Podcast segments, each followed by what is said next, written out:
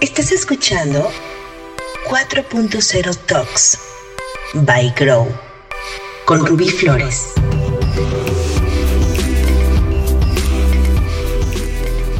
Hola, ¿qué tal? Bienvenidos nuevamente a 4.0 Talks by Grow, donde vamos a continuar conversando sobre el mindset, su evolución y el impacto que ha venido teniendo en la forma en la que somos y hacemos empresa.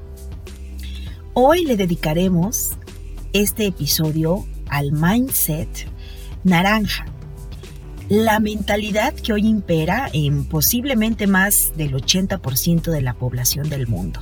Imagina. Se gestó con mayor fuerza en el siglo pasado, desde los 60 más o menos comenzamos a ver la fuerza de esta mentalidad en el mundo.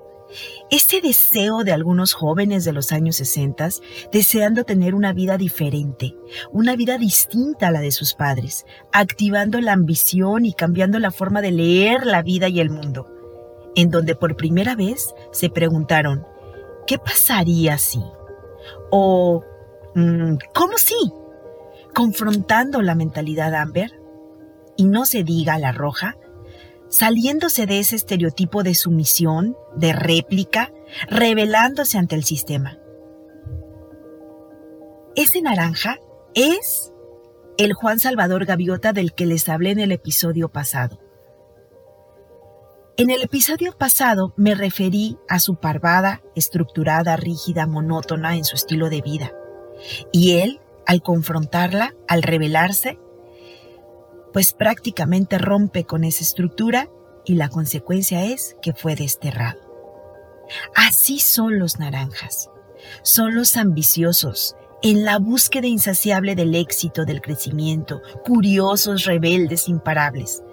Esa mentalidad que tomó mucha fuerza con solidez en los 80s, en los 90s y por supuesto al inicio de este siglo, a los principios del año 2000, que creó un mundo diferente, acelerando la velocidad de los cambios, de la transformación, de la posibilidad de nuevas formas de vivir, rompiendo con la tradición de la familia, del sistema, los primeros en armarse de valor y divorciarse, no durar toda la vida con, con, con la pareja, las primeras mujeres en elegir cuántos hijos tener, en estudiar, en prepararse por querer ser alguien en la vida.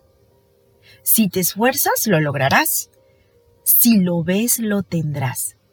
Si sacrificas tus placeres momentáneos, tu recompensa será el éxito, la gloria, el reconocimiento de tu sistema social.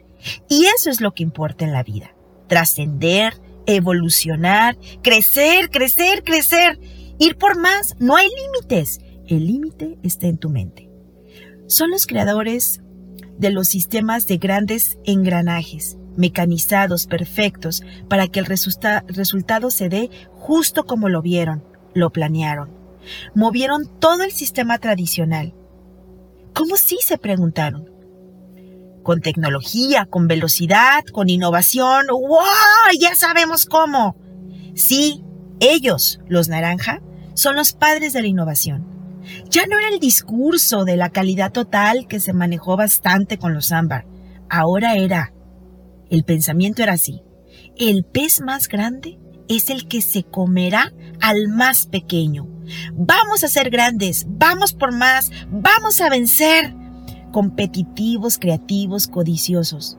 Nunca es suficiente. Siempre podemos ir por más, más, más. No hay tope. No te canses. No hay tiempo para enfermarte. No hay tiempo para cansarte. La gran motivación recuerda. La recompensa, el orgullo, el gusto de estar en la cima. Y cuando llegan a la cima, crean otra cima más grande, que ni siquiera les permite disfrutar de la ya lograda. Los padres de los libros de la superación personal, del mejor cuerpo, del más fuerte, del más bello, del más joven. Los pioneros en promover nuevos emprendimientos, nuevas empresas, nuevos productos. Lo nuevo, lo nuevo, lo nuevo es todo. Que si no conozco esa mentalidad, en ella me educaron. Mi madre, una mujer siendo baby boomer, que también era muy ámbar, pero ya presentaba brotes de, esta mentalidad ambiciosa. Fue la única de su familia, este, de familia de siete, que estudió hasta un doctorado, ¿no? que fue la cabeza máxima aquí en Guadalajara, Jalisco, México, del Hospital Civil Viejo, eh, con el personal de enfermería. Ella trabajaba en el turno nocturno y sus jornadas eran de 7 de la noche a 7 de la mañana. Terminaba su jornada del hospital y corría de inmediato a la Universidad de Guadalajara a dar clases de 7 de la mañana a 2 de la tarde. Por supuesto, llegaba, imagina, exhausta, rendida, solo a dormir. Despertaba por la noche, tipo 7, 8 de la noche, cenaba y seguía durmiendo. Al día siguiente, nuevamente, a las 7 de la mañana, ya estaba en la universidad y por la tarde preparándose para ir de nuevo al hospital. Y así fue su rutina, así fue su vida durante 29 años, 11 meses de su vida. Y, fíjate lo que te digo, 29 años, 11 meses de su vida. Recuerden que la jubilación se obtiene a los 30 años de colaborar al interior de una empresa. Un mes antes de obtener su jubilación tan anhelada, por lo que trabajó prácticamente más de la mitad de su vida,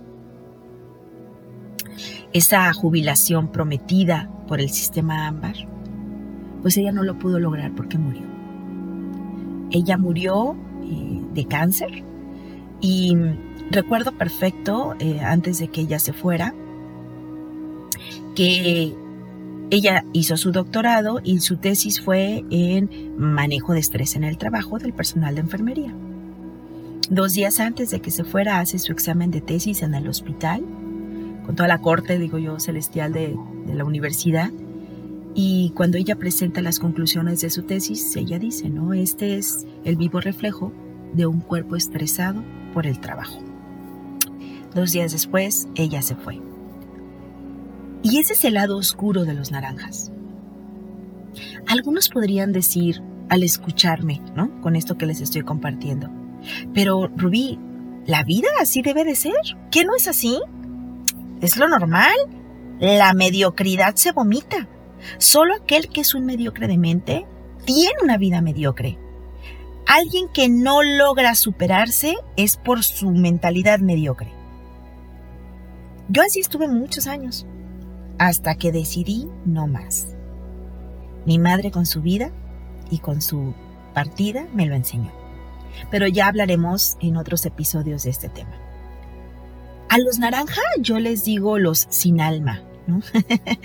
Estos que van por la vida sacrificando y sacrificando, viviendo en esta paradoja, viven para trabajar, ¿no? Su vida es el trabajo, con el juego de que lo hacen para tener una mejor vida. Pero para mí es más que un juego, es un engaño, ¿no? Porque se pierden mucho de lo maravilloso que es la vida. Ellos fueron los primeros en separar la vida profesional de la vida personal, a tal grado que muchos decidieron, hombres y mujeres, no casarse, rompiendo con la tradición, o no tener familia, ¿no? Por esa intención de ser alguien en la vida y dedicarle todo a su sueño de llegar a la vida, a la cima, perdón. Eh, no estoy diciendo que sea malo, solo lo estoy describiendo. Eh, He tenido muchos casos, amigos, clientes, grandes ejecutivos eh, que han tenido uno, dos o hasta tres divorcios en su vida eh, por prácticamente su ausencia, que han tenido infartos, que han tenido grandes problemas de salud por no atenderse, por no atender su estrés, por estar en ese constante estado de sobrevivencia que pues al final de cuentas el cuerpo lo cobra y lo cobra caro. He tenido recientemente conversaciones con algunos amigos y clientes que ya están por arriba de los 60 años, que fueron grandes ejecutivos, que fueron exitosos ¿no? en, este, en este sistema, en este esquema. Y alguno de ellos me dijo, ¿y como para qué, Rubí? Ve todo lo que me perdí. A mí me impactó eh, esa conversación que tuve con este amigo. Pero bueno, ¿cómo, cómo son en la empresa? estas, estas eh, personas con esta mentalidad. Sí, siguen con la misma estructura organizacional, vertical, por jerarquías, pero a diferencia de lo tradicional, esta, eh, esta empresa en donde impera la mentalidad ámbar es mucho más flexible, ¿no? En, esa rigidez y en, ese, en, ese, en esa forma de gestionar los cambios se ve, ¿sabes?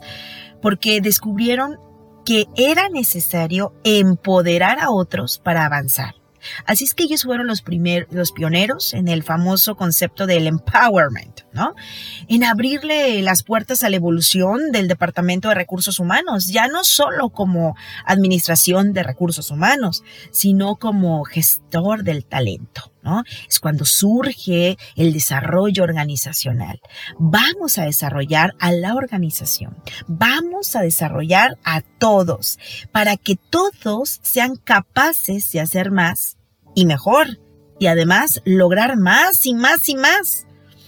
Le dio origen al famoso modelo de gestión del talento por competencias, al cual, bueno, yo me hice mega experta y profundicé hasta la cocina, ¿no?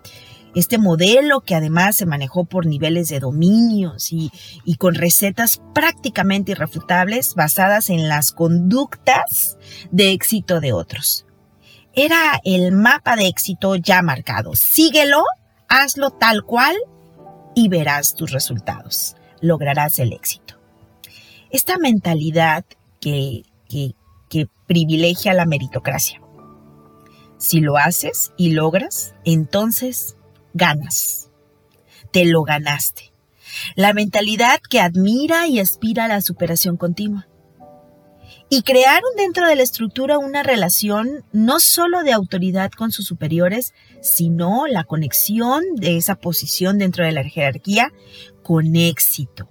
Y dependiendo del lugar en el que estás dentro de la jerarquía, refleja el nivel de ambición y poder que tienes en el sistema. Líderes admirados por su empuje, su visión, su ambición, su determinación al logro el talento potencial, el famoso high potential dentro de la organización, era el que de alguna manera e, emulaba o emula, hablando en presente por, por que hoy está, quien llevaba a cabo esas conductas o los empezaba a mostrar, prácticamente era fichado. Ese tiene futuro aquí.